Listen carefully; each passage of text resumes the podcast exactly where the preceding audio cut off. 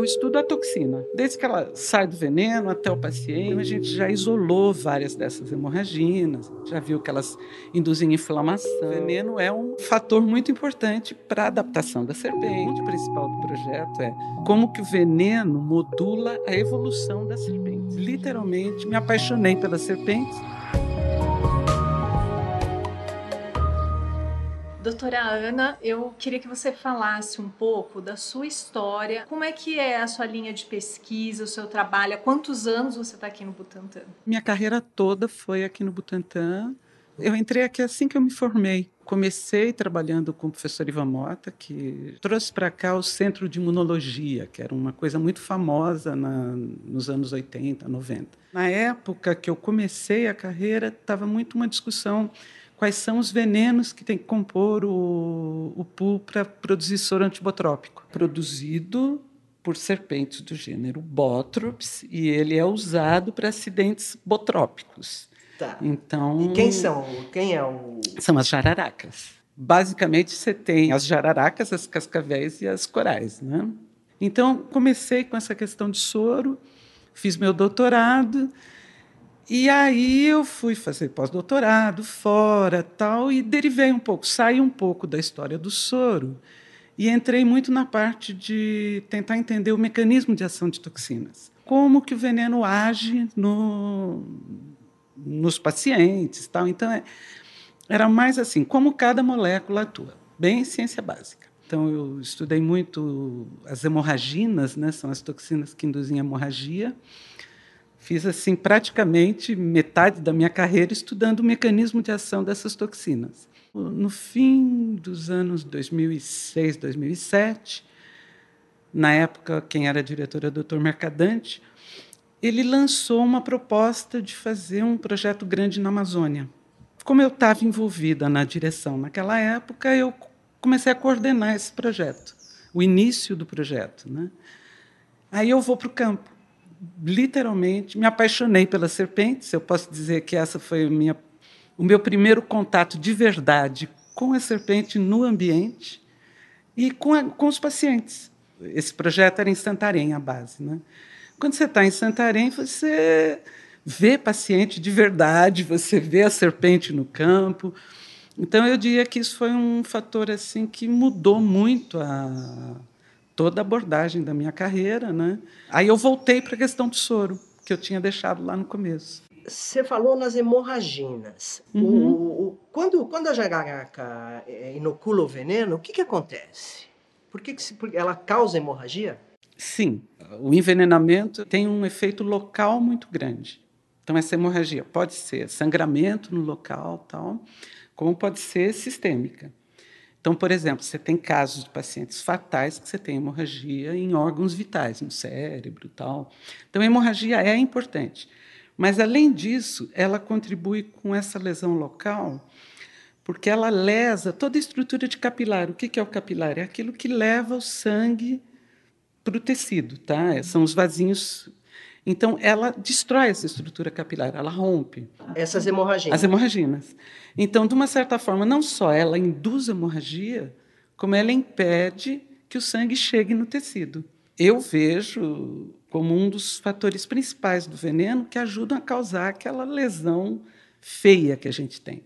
Então, a gente já isolou várias dessas hemorraginas, e a gente já viu que elas induzem inflamação, elas destroem células dos capilares. Então, estudando o mecanismo, a gente percebe o quanto elas são ah, lesivas assim, para os tecidos. Por que, que no veneno da jararaca é, existem hemorraginas? Ah, mas essa é a pergunta. Agora vem o outro lado da minha vida.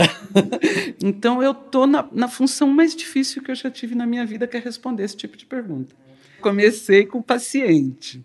E agora, nesse último projeto que eu me envolvi, é um projeto de biólogo. É um projeto que visa a evolução de serpentes. A pergunta principal do projeto é como que o veneno modula a evolução das serpentes em geral. Então eu conheço um pouco de como que o veneno age em pessoas. Só que eles querem saber em presas naturais. Essa pergunta, por que, que a serpente tem isso? E essa pergunta tem a ver com a evolução. Com a evolução, claro. O veneno é uma é um é um fator muito importante para a adaptação da serpente, para ela comer, para comer e para se defender. Então, para isso, ela precisa de veneno. Então, por que, que o veneno tem esses componentes? E não neurotoxinas. Que aí você vai para o veneno de coral, de cascavel, que ele é neurotóxico. Quando a serpente pica, você paralisa a presa. Então, isso para mim seria muito mais óbvio, mas não é verdade. A maioria das serpentes do Brasil tem hemorraginas, que não são neurotóxicas. Então, o método de matar é diferente. É diferente. O método é. das, das, corais das uhum. cascavéis é de um tipo e essas das jararacas é de outro então, tipo. Então, a questão é essa. Por que, que esse método de matar foi tão vantajoso a ponto de a maioria das serpentes brasileiras usarem esse método e não o outro? Agora, não me pergunte, porque eu não tenho essa resposta. a gente está trabalhando, por exemplo, em, isso para mim é uma novidade total, de testar esse veneno em diferentes presas. Então, eu estou acostumada com camundongo, porque camundongo é modelo de mamífero, né? Agora a gente está tendo que testar em sapo, em grilo, em... então é uma novidade, assim, é muito legal quando você chega assim no depois de tantos anos trabalhando com uma coisa, você pega uma novidade, um desafio, né? E com isso a gente entende a evolução de serpente, porque você aprende a variabilidade de veneno e como é que varia e por que o veneno de várzea é diferente do veneno de floresta. E, aí você... e por que, que é diferente? Essas perguntas a gente não sabe, tem que perguntar para a cobra. Mas a gente tá a, a alegação que a gente as hipóteses que a gente lança, que a gente está testando, é por conta de alimentação. Então, por exemplo, na várzea, a várzea da Amazônia, vocês sabem, né? Seis meses o rio está cheio, seis meses está vazio. Essa serpente tem um veneno que varia. Se você pegar uma mesma população, o veneno varia muito. Então a gente acha que é pela dificuldade de alimentação. Então ela tem que ter mais possibilidade de comer, de caçar diferentes animais, entende? Na cheia, na seca. E isso influi na produção do veneno. Sim, é porque o veneno ele, ele protege a espécie. Então, vamos supor, eu tenho um veneno que é mais eficiente para mamífero, o outro é mais para sapo, então um está melhor para cheia. Mas são hipóteses, são as hipóteses que a gente está testando agora, fazendo toxicidade de veneno em diferentes animais. Quando você fala que está querendo entender é, o que a hemorragia está fazendo... O mecanismo. Uhum. Como é que você faz esse trabalho? O que, que vocês observam para entender? Quando você trabalha com patologia, você tem que... A primeira coisa que você olha é o modelo animal. Tem a parte em vivo, não tem jeito, mas o grosso é todas as técnicas disponíveis. Eu acho que a gente utiliza todas as ferramentas a gente está entendendo como que essa classe de moléculas induz patologia, que está no veneno de serpente, está em sepse, está em é, essa classe de metaloproteases pode ser um nome meio estranho, mas ela é uma, uma classe de enzimas assim fundamental para uma série de patologias. Essa metaloprotease tem a ver com as, com as hemorraginas? Sim, hemorragina, da hemorragia, ela é batizada como hemorragina. Ela é jararagina no veneno de jararaca. Nós isolamos uma muito parecida no veneno de Atrox, que é a batroxragina. Então, são proteínas todas muito semelhantes, né? evolutivamente próximas. Né? Então, a jararagina é a metaloprotease hemorrágica isolada do veneno de jararaca. Você falou Atrius. Atrox. É, então, conta. Bom, agora é a Atrox, né? porque ela é a serpente mais importante na Amazônia. É a Botrops atrox, é a jararaca que ela está presente desde o Maranhão até Acre, e entra para a Colômbia. Então, é, se você pegar dos acidentes da Amazônia, a Botrops atrox ela dá, eu acho que mais de 80%. As, Bio... Essas proteínas. Sim. É. Bioquimicamente, ela é uma classe de moléculas metaloproteases, elas são enzimas que digerem proteínas. E, no caso, digerem exatamente essas proteínas que estão nos capilares, que, que dão o cimento dos vasos, entende? Então, por exemplo, a matriz celular ela dá todo o suporte nos tecidos. Então, o vaso tem as células endoteliais e por volta ele tem essa matriz que vai dar essa sustentação. Quando você rompe a matriz, você destrói a sustentação da hemorragia. Por outro lado, paciente com câncer usa metaloprotease, o câncer, para cortar essa mesma matriz O do câncer? ca- o câncer. Ele produz.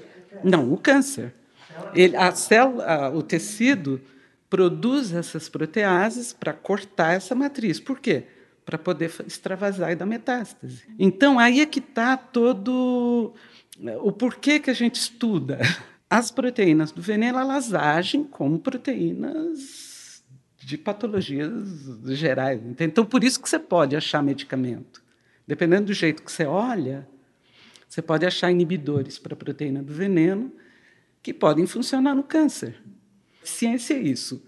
Se você fizer bem feito, vai ser sempre importante.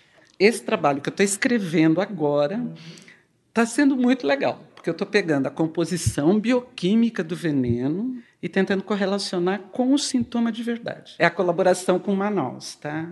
Os pacientes trazem a serpente para o hospital para identificação. A gente conseguiu 14 pacientes que trouxeram a serpente e que a gente conseguiu tirar veneno dessa serpente. Então a gente está fazendo um estudo de correlação entre a proteômica desse veneno com o sintoma desse paciente. Tá dificílimo de interpretar, porque o veneno é multi é multi-alvo tal. Mas são os desafios, né? Tem um outro trabalho que a gente está fazendo em colaboração com o pessoal da Virgínia, que é analisar a proteômica do blister do paciente. Blister é a bolha que dá no envenenamento. Então, o que, que tem nesse blister? Tem inflamação. Que tipo de inflamação? Que tipo de via o veneno está induzindo no paciente? A gente conhece um monte do camundongo. Então, essa colaboração com Manaus permite que a gente veja no paciente. Ver se o que a gente vê em camundongo existe também em paciente. Eu queria fazer é, voltar um pouco atrás e perguntar assim. Você falou, né, que você veio para o Butantan pelo Ivan Mota e que ele que ele faz imunologia. No Butantan tem muita gente que trabalha com veneno de várias formas, como a gente você mencionou. Como isto é imunologia? O que, que é imunologia? Ah, não, hoje eu faço toxinologia. Eu estudo a toxina, desde que ela sai do veneno até o paciente. Então, é, eu vejo uma semelhança o pessoal que estuda doença de Chagas, que vai desde o parasita até a vacina. Então, eu acho que hoje a ciência vai por esse caminho. Você não tem mais uma área de conhecimento, eu não, não vejo assim mesmo, mas tem um objeto de estudo. Então, eu estudo toxinas. Quando eu entrei, quando eu comecei na ciência, fim dos anos 80, eu acho que essa divisão na ciência ainda era maior. Hoje, eu tenho muita dúvida em dizer o que é imunologia hoje. Porque, para mim, imunologia hoje é um ramo da biologia celular. É um, eu acho que hoje a ciência está tão unida, você não consegue mais ser imunologista. O que era ser imunologista era quem estudava anticorpo, linfócito T, entende? Então, e era meio que separado. Eu acho que a, a biologia celular não estava tão adentrada na imunologia. E, e como é que você vê a, a particularidade, vamos dizer assim, de fazer toxinologia, estudar toxinas num instituto de pesquisa como é o Butantan? Acho que é o lugar ideal. Então, por exemplo, eu fui uma das que participou bastante da criação da pós em toxinologia, para você dar exatamente essa visão integrada da ciência e não a visão separada. E nesse ponto o Butantan é o lugar ideal, entende? Tenho alunos de Minas, tenho alunos do Pará, porque é o lugar para se estudar toxinas, né? E toxina tem a ver com soro? Você tem que entender a toxina para saber que soro que você vai produzir. Então, dentro dessa questão de toxinologia, uma das coisas que a gente está fazendo bastante na Amazônia é ver a composição dos venenos. O que, que é isso? Eu tenho que entender que tipo de toxina eu tenho nos venenos. E o soro que o Butantan produz neutraliza essa toxina? Tá? Ele é eficiente contra a toxina da cobra que tem lá no Acre? Se tem alguma coisa nas serpentes do Acre que não são reconhecidas. Eu acho muito pouco provável pelo que a gente já conhece, mas eu acho que tem que testar. Então, estudar toxina é, é eu acho que o motivo principal que Vital Brasil começou tudo isso foi exatamente para garantir que o soro funcione. E a toxinologia, vamos dizer, é uma espécie de conversa com o trabalho do Vital Brasil há Assim, 120 anos. 100 Eu diria anos. que ele começou e a gente vai continuando e continua com perguntas muito parecidas, porque ele era muito. Qual era a pergunta dele? A pergunta dele era exatamente como fazer um soro eficiente, é como eu vejo o Vital Brasil. Eu acho que ele estudava o veneno para produzir um soro que fosse eficiente, pra... tanto que ele que fez a teoria de que cada soro era específico contra um tipo de veneno que a gente persegue até hoje. Eu estou lá no Acre para ver se o nosso soro é específico para o serpente do Acre. Então, eu acho que essa pergunta a gente, eu acho que é a nossa, nossa obrigação com a saúde pública.